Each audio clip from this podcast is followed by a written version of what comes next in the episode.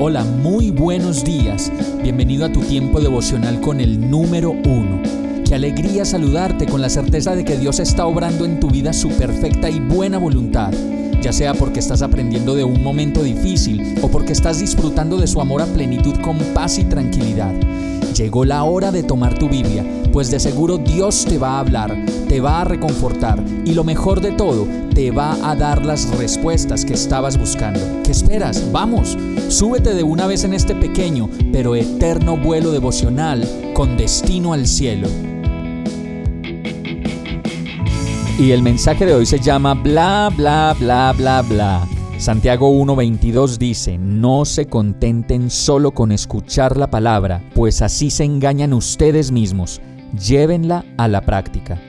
Si escuchamos la palabra de Dios por la mañana y cuando viene el problema en la oficina por la tarde nos enredamos en nuestras propias emociones y en el escándalo que producen las equivocaciones, ya sea porque se perdió mucho dinero o porque lo que hicimos salió muy mal y generó muchos problemas, como que alguien perdiera su trabajo o le descontaron de su sueldo por culpa nuestra.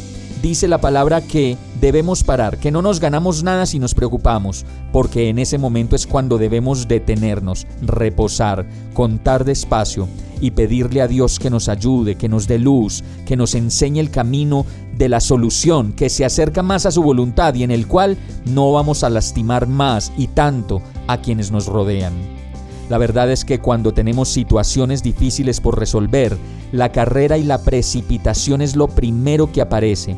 Y lo primero que nos pasa es perder la calma, gritar, descomponernos, pensar que el mundo se acabó y que de esta no vamos a poder salir. Pero tranquilo, por eso la palabra nos invita a que no nos contentemos solo con escuchar la palabra, porque nos engañamos a nosotros mismos, pues el que escucha la palabra pero no la pone en práctica, es como el que se mira el rostro en un espejo y después de mirarse se va y se olvida enseguida de cómo es. Eso dice Santiago 1.23.